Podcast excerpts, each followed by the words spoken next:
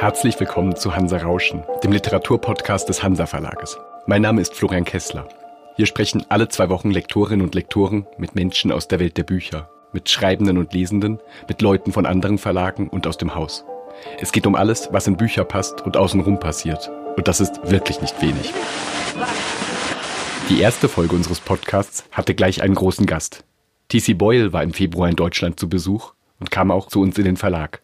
Auf seiner Lesereise präsentierte er seinen neuen, viel beachteten Roman Das Licht. Das war beileibe nicht T.C. Boyles erster Roman, den er bei Hansa veröffentlichte. Seit einigen Jahren werden diese Romane im Lektorat betreut von Piero Salabé. Piero ist 1970 geboren, promovierte bei Claudio Magris und kann beneidenswert viele Sprachen. Hier bei uns betreut er Romane aus dem englischsprachigen Raum, aus Italien, Spanien und Lateinamerika. Mit T.C. Boyle hat Piero über viele verschiedene Dinge gesprochen. Über schriftstellerische Vorbilder, Produktivität als Autor, Disziplin, die lokale Verortung der Romane, Boyles Liebe zur Natur und überhaupt sein Verhältnis zur Einsamkeit und zum Draußen. Über Lesungen und Lesungreisen, genauso wie über Religion und Wissenschaft. Und auch die große Frage, warum T.C. Boyle vermutlich niemals eine Autobiografie schreiben wird, aber hoffentlich noch viele Romane. Und gesprochen wurde natürlich auf Englisch. Wir starten also gleich schön voraussetzungsreich mit unserem Podcast. Viel Spaß. What if I talk really high like this? Now, Piero, I'm totally oppressed by this thing because I'm watching to see whether it blinks red. Uh, the, the red starts no, blinking. but we just we just forget it. If you want some alcohol, some, I mean, this this is supposed to be free will, so we can you know just read some pages of your But most should- recent novel in order to get you know. yes, but shouldn't we? If it's freewheeling, shouldn't we just drink flaming shots of 151 rum first and then do it? I think you're right. so very, it's, it's so so good to have you here to talk with you, and I will try to ask you, you know, not the usual questions on the book, but just generally, and you can just tell me whatever you want. You can also ask me things if you if you're interested or curious, because it's not a um, fair situation. that I put you questions and you have to answer and And I can of, ask you yeah, questions too. Exactly. So you're you're entitled to do that. Tom, the first thing I wanted to know is I know some authors who say, Well, I don't read books, you know, I don't want to be influenced. Are you that kind of person as well? Or It depends on the moment. So, uh, of course, I'm inspired by my fellow writers. This is how you learn to be an artist by admiring the work of, of other artists. I can read novels mostly when I'm writing short stories, just, which is a period that I've been in lately. But when I'm writing a novel, it's very difficult to read another novel because the hardest thing in doing a long work is to maintain your vision and especially the voice. So, if I were to read a powerful novel with a strong voice while writing my novel, it might make my novel more erratic. So, I'm very careful about that. yeah. Is it possible that you feel like you're in a mood or you have found a voice and you have the impression that this voice is close to some model or some author which can even help you in sort of developing better or just reading it sometimes just bits sorts of parts or you just say- Absolutely. So, in the beginning, when you're a young writer, you are consciously uh, adapting your heroes and their work and their mode of writing. It's it's instinctive. It's natural. Uh, but of course, you're doing it in your own way, and you're taking all of your influences. So you're not really aping anyone. Later on, though, when of course you have your own distinct voice, um, it is not quite like that. Although in some of my longer novels, I find a sense of exhaustion after a while, you know, working every day, all day for a year. And uh, I like to reread William Faulkner, one of my heroes, uh, just to remind myself of the length of the line, the beat of the line, and how to really do a rant that is Faulkner for me. So there are some authors I will read in the middle of writing a book. I'm no longer teaching at the university, but when I was, I would use several contemporary novels per semester to talk to the students about. And I would reread them, no matter what I'm writing at the time. I don't know if it adversely affected my work because I'm rereading a book and reading it rather quickly. So, you know, there are always exceptions. I was um, once you told me that um, uh, you write a lot of novels. Obviously, you've written 16 novels now, and there's a new one uh, now, right? And you see, everyone is sort of really impressed of this productivity you have. And you once told me something very evident. You know, a day I write one page a day. A year has got 360, see, 356 days. So, in fact, I would be able, if I am in the right rhythm, to write uh, a novel in such a time, obviously, but this changes from work to work. Um, when you're very much into that writing process of the novel, as you're saying that you are developing a voice and you don't want the distractions, um, are you dreaming in that time? Are, are you are you in dreaming in the sense of when you go to sleep and you wake up in the morning, you have you remember your dreams, or is it something? I don't remember my dreams much anymore. I used to more. I don't know what that's all about, but uh, I'm writing the book from the unconscious mind. Once I'm done with work at two in the afternoon or two thirty, whatever it is, I don't consciously think about the book anymore at all until the next morning when I see it on the screen and I'm rewriting what I've written the day before. But somehow, this process in the unconscious mind, through whatever I might be doing, is working on the problem. It's a problem to solve. Uh, what are the themes? Where is it going? Who are the characters? How would they respond? Uh, beyond just the plot itself, of course, what's going to happen? And you make these little discoveries day by day. That's the fun of it.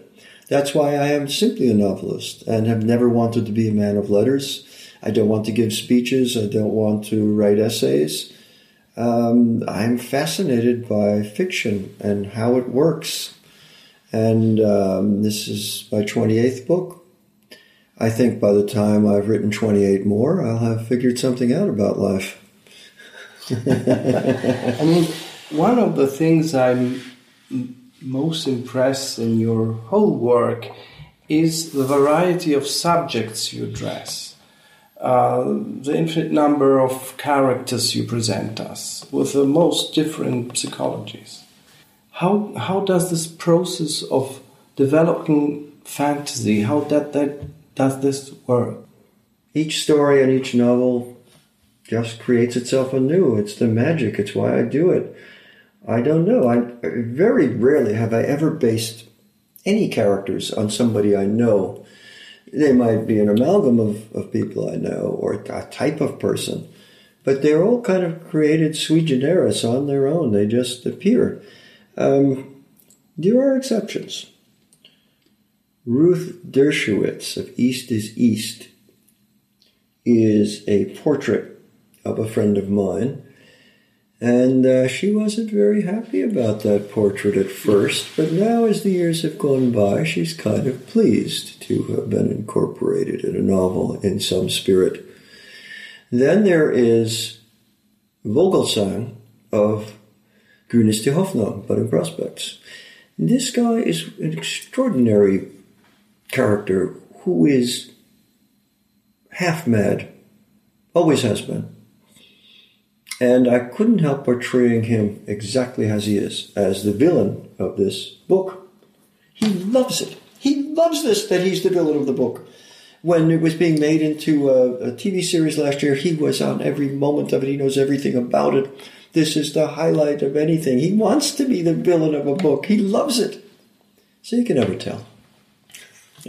no, I appreciate this very much because I, I always thought that you're a very discreet author, if I can use this adjective, in the sense that I felt uh, a particular respect for the characters, and I also felt that you're not introducing, say, autobi- autobiographical material directly into the novel. Mm. Obviously, there must mm, be a yes. link. There must be a link. So I was fascinated by the way you can create these universes. Um, yes, uh, from your desk, being being in your desk. So you have developed all these um, these worlds. And the next question is, starting from one of the most famous books, obviously, Water Music.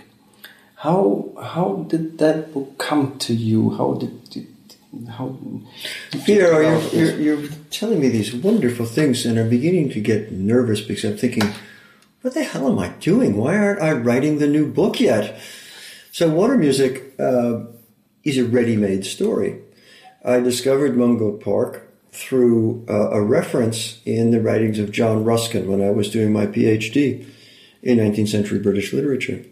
So it was it was a curious reference. Uh, Ruskin had said, "Well, this guy Mungo Park, he's a great hero of the Scottish people, but examine him morally. I mean, he went off on his adventures and died, leaving his wife and a bunch of children behind. What about them?" So I tucked that away in my mind, and then I read Mungo Park's Explorations in West Africa, which is still in print and is a wonderful book. So all of his experiences in this book actually happened. So that part of the story, I could use his his book and retell it in my way. The other part of the story of Ned Rise is purely invented but it has to do with my fascination of the culture of the time, uh, of the lower classes, of the gin shops, and all of that. And it was certainly a product of my studying for my PhD and absorbing all this learning. And of course, it's my first novel, and it's completely wild and crazy. And uh, exactly, um, uh, I didn't know if I could write a novel. I'd only written short stories to that point. In fact, I'd written a book of short stories already. Um, I learned how to write a novel by writing that one, and uh, I love it, and I'm so happy. I wish I'd write another one just like it, but you move on, and I, I don't want to repeat myself. I want to do something different each time. This novel has an enormous strength. I think it's a modern classic, and what strikes me is that you, um, you know, the the hero is a Scotman, Scotman, it takes place in Africa, and then most of your novels basically take place in the States. And you come from upstate New York, all the same, uh, this region is not subject in many books. I think it's The World's End yes. where it's uh, the subject. But then you move towards more uh, the western part? Um, it was accidental that I wound up in Los Angeles and now in Santa Barbara. And it completely changed my perspective and gave me an enormous amount of material. I am now a Californian, but always my perspective and my heart are in New York. So I see things differently from the native Californians, which enabled me to write, for instance, America, my most famous book. Um, uh, that kind of dislocation to a new place was was in my case was was great. So I was the finalist for three academic jobs when I finished at Iowa. One was in Minnesota. Uh, the one in LA at University of Southern California came through first, and so I went there. But what if I had gone to Minnesota?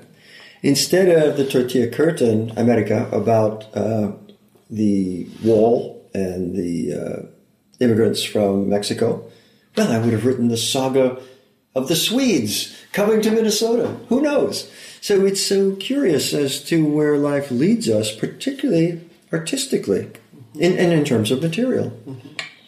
Though many authors are very much related to the place they come from. Uh, even if they um, are in exile or they, they yes. change their country. In your case, you're very much related to the place you moved to. I have the impression, also, mm-hmm. especially. There's a demarcation in my short stories. If the short stories are not set in a specific place, like uh, in Africa or in Norway. I've written stories set everywhere. They're set in New York the first half of my life. Now they're set in California.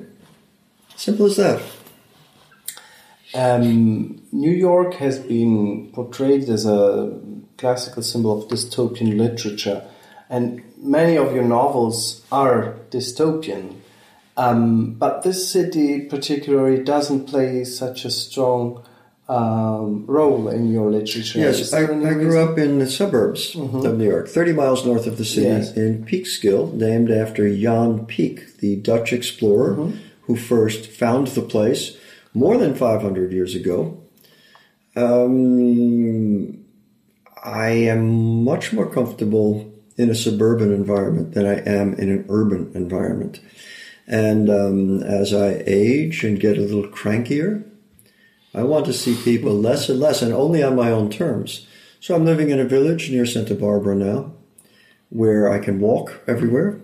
I know everybody in town. I have wonderful relationships. I go kayaking on the ocean. The village has lots of nice restaurants and uh, bars and places to hang out. It's all good. But when even that gets too much for me, I go up to the mountains in the Sierras where it's a not even a village, it's just a community that has one bar restaurant and maybe a hundred cabins out in the woods. They're houses, but we call them cabins. But a permanent population of 32 people.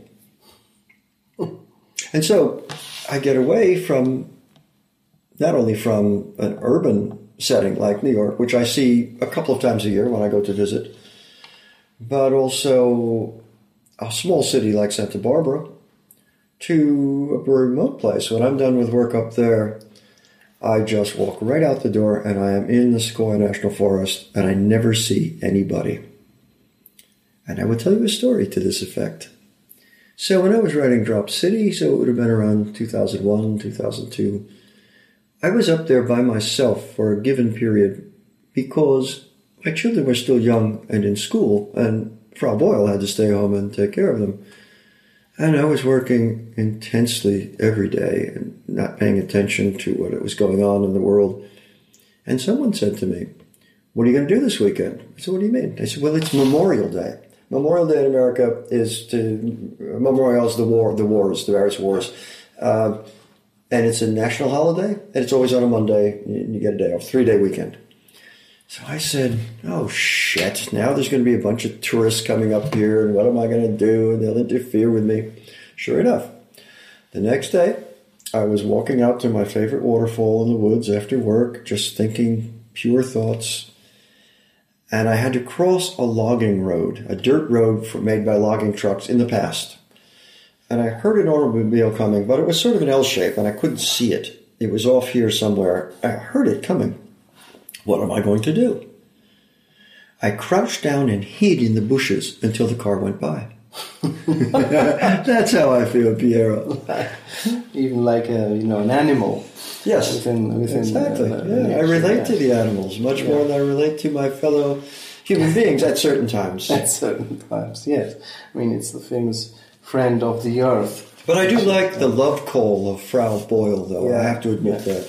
I have to ask you one crucial question because we're in Germany, and as you know, Germans love you, venerate. Once you were asked on the stage why um, do Germans love you so much, and your answer was quite um, simple. They are very smart. No, they have great literary taste as well as being very smart. okay. But so, I came up with a second answer a few nights ago. I was asked this. Yes. And it's, it's the simplest expression there is love. It's love.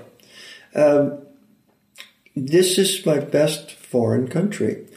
Uh, in Italy, I sometimes go, uh, but I'm not very popular there. I've had a couple of different publishers. In England, I've been with the same publisher for a long time, but I'm not popular as popular there either. In France, same publisher all my life. I love them and I do fairly well. But I think the difference here is English. So many of the Germans are conversant with English so that I can perform and talk to them in my own way. Um, and because of long relationship, it's been 30 years I've been coming and doing performances and the, the, the crowd has grown. And it's a small country so that in my very first book of water music, uh,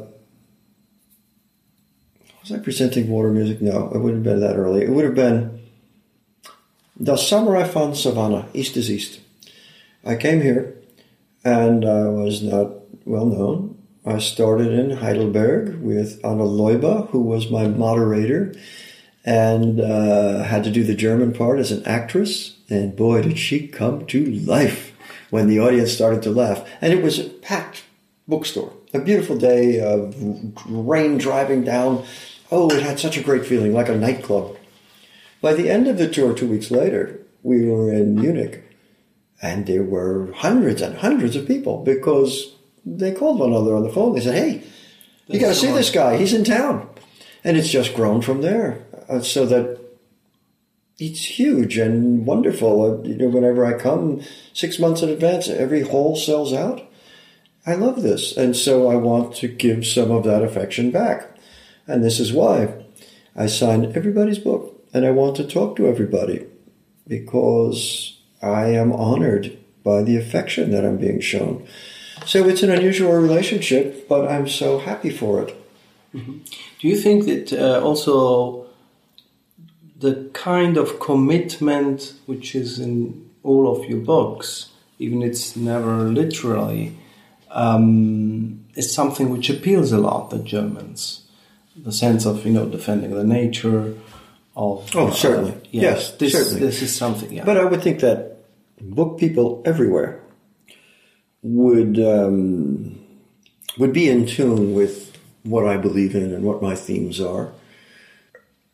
I hope that my audience worldwide is is just appealing uh, or appreciating art. I'm just an artist. I have no pretense. I'm not um, selling anything or pushing anything. I don't put politics into my literature, except as you interpret it and, and read between the lines. You know what I stand for. Uh, and maybe that's refreshing. And also, you know, I like to perform before the public. I like to give a good show.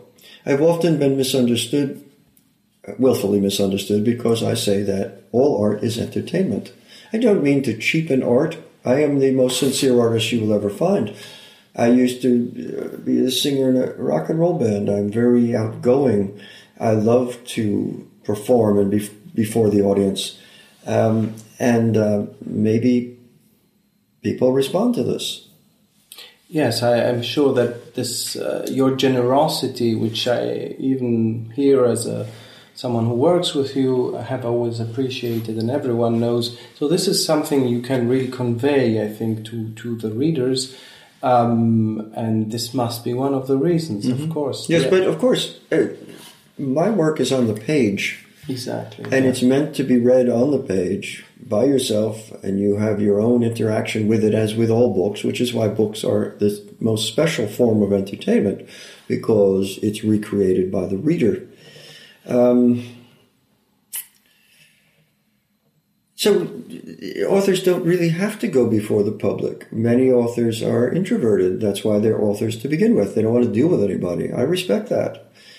But I'm different and I enjoy this part of the process. However, once it's over, you won't see me again because I will become introverted and I will go home and I will be quiet and hide out and uh, see what is next because this is fun, but my real life is the work itself. Exactly. I want to see what comes next. Well, if you tell me about the way you work, I, sometimes I think you work like a monk somehow with this uh, discipline, extreme discipline. And how does the next book come to you? I mean, the idea because you are so prolific. I've just finished uh, six new stories. That's half the next book of stories, and now it's time to write a novel. So, the last three months, I've been uh, researching and taking some notes on a subject. Um, so far, it's not sparking anything in me, but I'm also putting it off because I have to tour with Das Licht here, Yeah. And outside looking in in America. Yeah. so uh, I, I must get have a period of time to get deeply into it and see if it will work. I don't know if this will work or if it will come to me. Yeah. So there are also ideas, subjects that haunts you for a, a long time, or is it something where you have empty space, you can fill it with something which arises? I uh, think it's the latter. It's the latter. It's- it's I'm the empty latter. space and I'm looking And for something. Then- And this is particularly great with the stories because uh, what's happening in our society and it's transformed so quickly. Um, I must then address it. For instance, the story of the New Yorker this week is called "Asleep at the Wheel," and it's my take on the near future with self-driving cars. When there are only self-driving cars, what is that going to be like? Or the story that uh, is being uh, serialized in two parts. I think it's in the uh, Frankfurter Allgemein.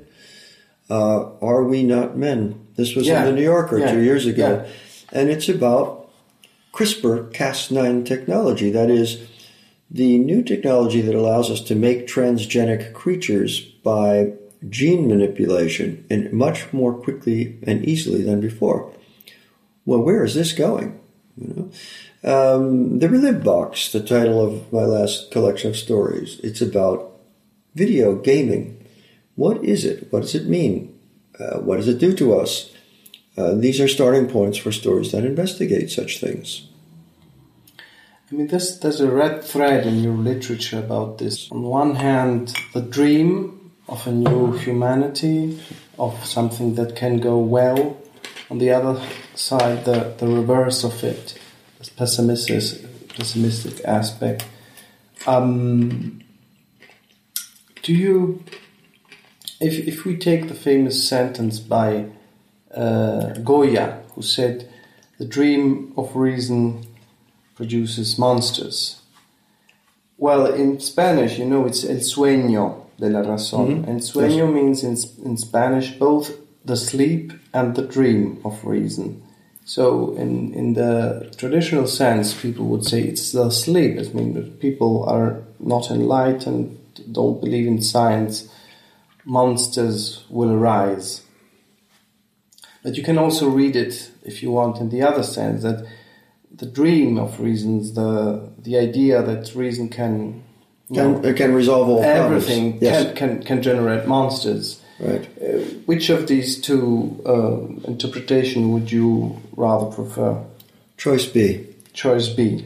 Yes. So it's, it's because Mhm. because it speaks to uh, probably the essence of everything I've ever written, uh, which has to do with our place on this earth as an animal species and our invention of God, for instance. Um, reason can only take us so far, however.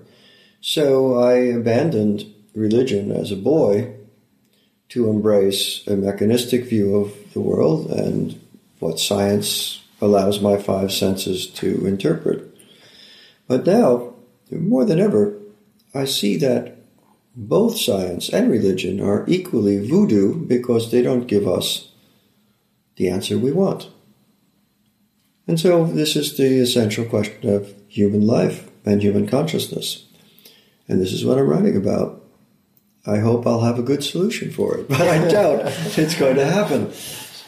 Well, I mean, the, the the religious thought has the apocalypse as horizon, uh, but of course, then the other one, the, the redemption and, and this.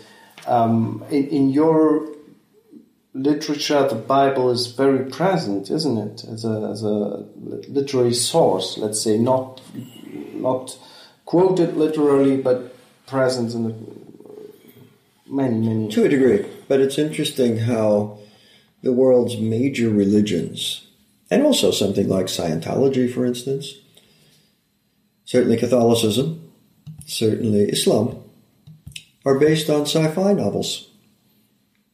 When you come to think of it, all the magical legends of the past are a way of trying to explain the inexplicable. And um, I can't help seeing how these are all constructs of a desperate humanity wanting the answers. In league with this, if you want to really get depressed, We are simply an animal species that has, um, through evolution, developed the brain power to create all of this, and including our own destruction, which seems imminent given global warming and the vast overpopulation, yeah. the decline of, uh, of the other species, etc. And I begin to wonder whether evolution has given us the brain power to achieve what we've achieved, but that that is fatal, that it is an aberration, that it's a bad adaptation to the environment. The Earth still has 3.5 billion years to go, and other species will arise, other intelligent species will arise um, after we have done ourselves in. Uh, it's not a very happy prospect we want to think that uh, we are part of a tradition and that we are unique and beautiful and that we are contributing to culture and society. But when you view us as what we are, an animal species doomed not only to individual death but to extinction, um, where do you find the joy in this except in dwelling in nature, in personal relationships, in love, in art, in culture? That's what we have. And we don't have ultimate reasons. But of course, all we want is the ultimate reason. So, in short, we are screwed. there is a, an author, an American, I think it's called, his name is Pinker, that has just written a very. Steven Pinker, yes. About enlightenment, and he says we are too pessimistic because, in fact, I mean. Yes, I know of the book. I haven't read it yet Uh, and I should because I'm sure I will totally disagree with it. yeah, but this is, I think, interesting because your pessimistic view is something which usually readers would find difficult to accept. It's it's not necessarily pessimistic. It's yeah. an honest point okay. of view. I'm not inventing things in order to make people happy. On the other hand, there is a lot of optimism. There's optimism in the joy of the oh. work itself, and optimism in what we're doing now, what we do in a publishing house, what we do in passing down culture, in my being a professor and giving back to the culture what the culture gave to me. All this is totally optimistic. We're only talking about ultimate questions, and there is no resolution to those. So I don't know whether we could really classify it as pessimistic or realistic or magical thinking. I don't know. Very well. Um, I wanted to ask you one more story, Piero, which you may have already heard. When I first started with Hanser Verlag, yes, maybe my first tour, mm-hmm. I met here one of the salesmen who was quite ah, beautiful and brilliant yes. man, mm-hmm. and. Uh, he said this to me. We were having dinner together. He said, Well, you know, we're publishing this English author, and she lives in a little village, and she writes very nice novels about village life and people having tea, tea parties together. Then he paused and he said, But you don't write novels like that, do you? I wish I did, you know, in some way. Um, tell me something. We have talked about this dystopian aspect. In uh, um, uh, was it in Friend of the Earth? You had this um, prospect of 2025.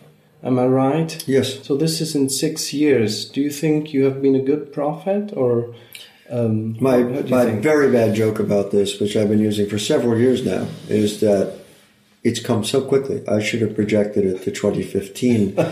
Truly, uh, yes. I am shocked by how rapidly the environment is collapsing around us. You know, when I wrote it, I'm sort of a wise guy and I'm projecting and thinking, haha, it's not going to happen that soon. Uh, maybe 2050 or some time in the future. But it's already here, uh, terribly affecting us, and it's going to cause tremendous dislocations and crop failures and starvation and the rising seas alone. Mm-hmm. We saw the problems uh, when a gang took over uh, in the Middle East, ISIS, and the Syrian refugee crisis, a terrible, terrible humanitarian crisis. What happens when the sea level rises six more inches and all of Bangladesh is permanently flooded, where do these people go? What do they eat? Where do they sleep? Where do they stand? I think we're going to see terrible, terrible things coming in terms of populations dislocated. And one of the stories in my latest book, um, of the Relive Box, is about an island off of Alaska, which is disappearing, where the Inuit live. And it's disappearing day by day and will be completely gone soon. They had to move the entire population away. I just wanted to dwell on that. The story is called Surtsey. And Surtsey is named after the volcanic island off of England that hmm. arose in the 60s, I guess it was, from a volcano. And it, it made an island. But this island, Kivalina off of Alaska, is disappearing. And so every the graves, the culture, everything is going away. What is it? What do you think about this possibility, which with gene manipulation to create, uh, obviously, um, maybe order children in the future? It's a nightmare. It will. It will completely change our species. Do you think that human nature is doomed in yes. that sense? Yes. So, so in my story, Are We Not Men? which I wrote three years ago, uh, I tell you what the scientists tell us now that they will completely, they will never uh, manipulate human genes in this way. And in my story, the Chinese are the first to do it. And of course, once they do, now. yes, of course, once they do, then everybody will. You have to catch up. You have to stay even. If you're going to have a, an entire race of people with much higher IQs and are, are bigger and stronger and faster and you know, it's kind of selection. Of so course, it's a selection. That's and it will be it will be a very much a racial selection too. What is popular? Is it blonde hair popular? Well, you can take the husband and wife, and they have genes for many characteristics, and you can see how they'll line up. Do you like musical ability? Well, we'll line up. You know, so it will create artificial human beings. Now, a Chinese scientist said that he had manipulated, edited the genes of a pair of twins in the womb. The father of these twins has AIDS. The mother does not. And the children, 99%, will not have this disease. Nonetheless, he manipulated the genes to eliminate the possibility that they could get AIDS. All right, who's going to argue with this? Except that this now creates two girls, two human beings, who are different from every other human being who ever lived. And it's not just the individuals. This is in the germline of our species forever. Now you foresee a time when there are many different kinds of gene manipulation among many different people. then you foresee those people breeding. Wow. I mean, it's there will be an elite, elite. They will be just. Or not necessarily. I mean, we don't know. When we eliminate one gene, we don't know what the effects will be. It's it's really the old the old Frankenstein monster thing. You know, you can't mess with Mother Nature. You know, my God, it's alive. Um, this is the reality that we're going towards now. But all the same, the, the big question was say the, to, the, the ultimate reason or the what what's be, beyond death. It's probably impossible to be dealt. Uh, Nonetheless, it, we will we will certainly create superhuman beings. There's no question about it. we may be using also, we may be creating cyber human beings as well, and it would be nothing like uh, the animals that we are now. But still, unless we go totally towards robotics and artificial intelligence, or that takes over the world, which is a possibility.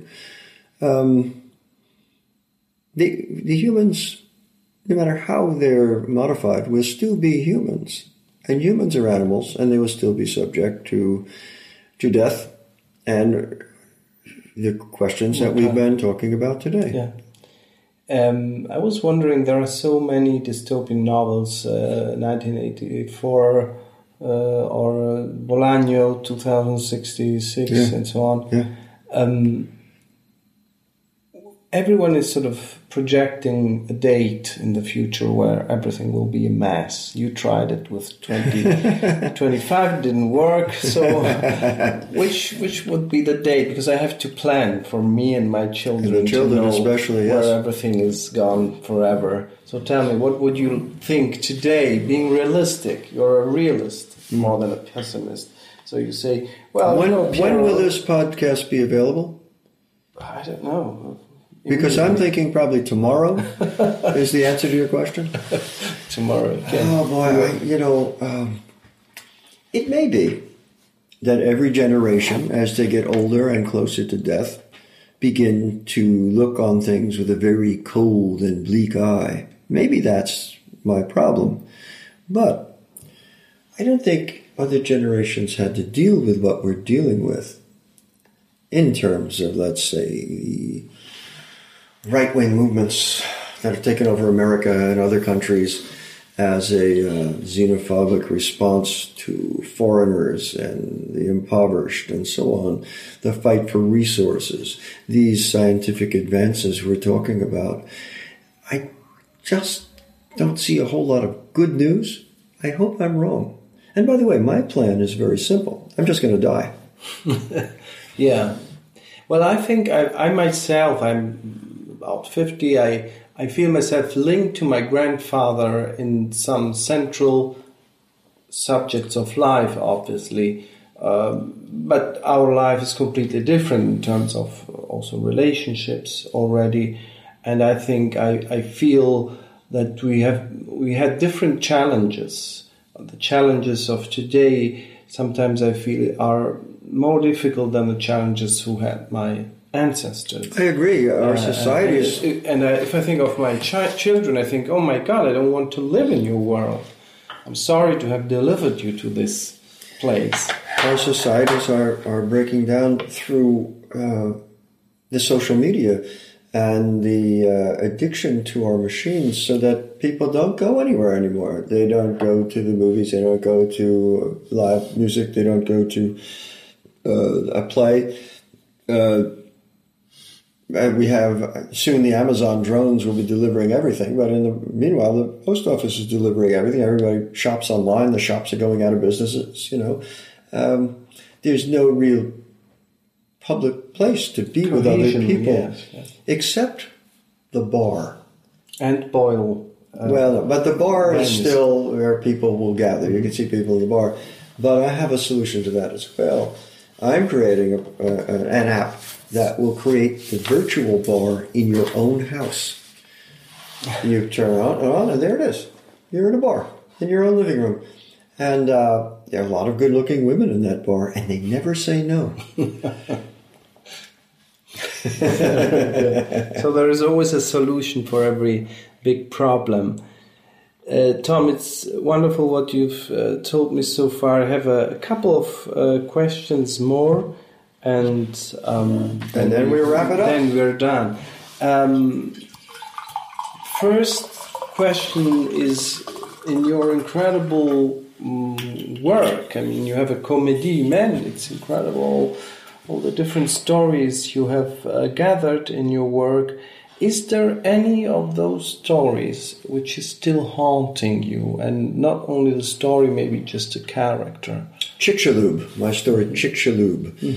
This is uh, a dramatic, non-comic story. One of my, the first I ever performed on stage, rather than a comedic story. This is a story that deals with random chance in the universe. The Chicxulub refers to the crater off of Mexico from the meteor, they're not sure it was a meteor or an asteroid, which extinguished the dinosaurs 65 million years ago. And uh, the chances of such an event happening again, of course, it will at some point. And how it negates all of human life and everything we are and all our cultures, etc. But I, I wed it to a very specific story. A couple who have a teenage daughter on a rainy night are preparing to go to bed. Their daughter is out with her friends. And uh, in fact, they're preparing to have sex. It's kind of a sexy scene. the phone rings. And the husband says, No, no, no, it's nobody, don't bother. But it's the hospital calling that the daughter has been in a terrible accident, identified by her ID, which has been driven by the force of the impact. It was in her purse, driven through that and into her flesh. That's how bad it is. And she's in the hospital in a coma, and they're trying to save her life. And the parents rush to the hospital. Meanwhile, all the alternate sections are about Chicxulub and the chances of such things occurring again um, until we get to a revelatory moment toward the end of the story, which is so shocking that I have read it to audiences as big as 2,000 people in complete black dark theater. And no one moves, no one breathes. You know, you go to the opera, you go anywhere, and there's somebody coughs and they move the chair. Nothing. Absolute. And the power of that is good. So anyway, that story is, you know, sort of a summation of everything we've talked about, you know, with regard to our condition, the human condition, if you will, um, and uh, existential questions. I have one last question. Um, you're not going to write any autobiography, I suppose, don't you? It's it's in your box and it's in a very discreet way.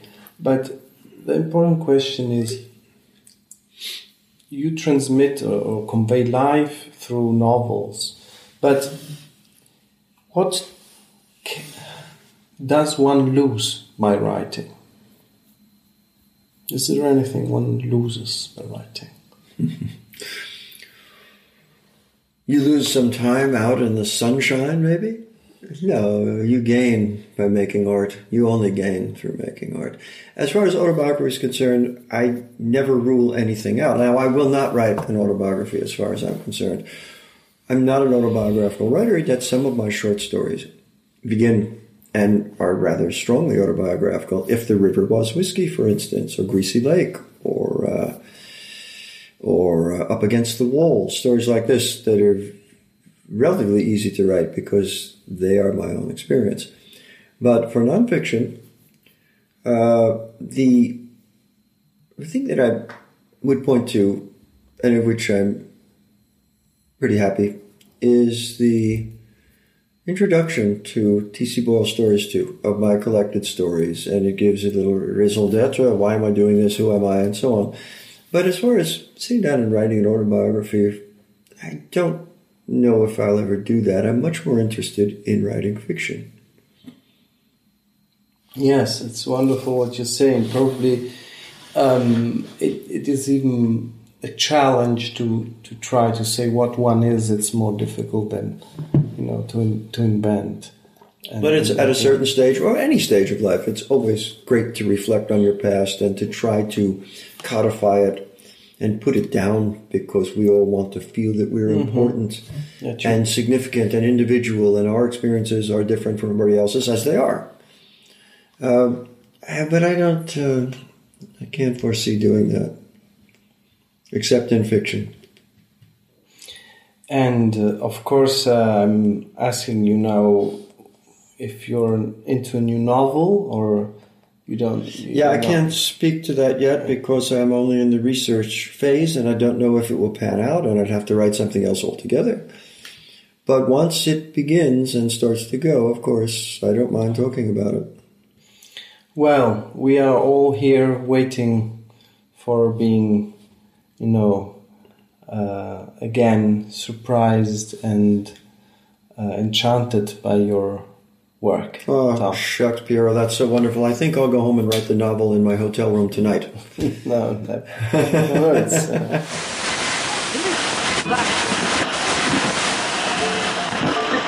Das war es für heute mit dem Podcast Hansa Rauschen. Das waren viele Worte für viele interessante Dinge. Bis zur nächsten Folge und danke fürs Zuhören.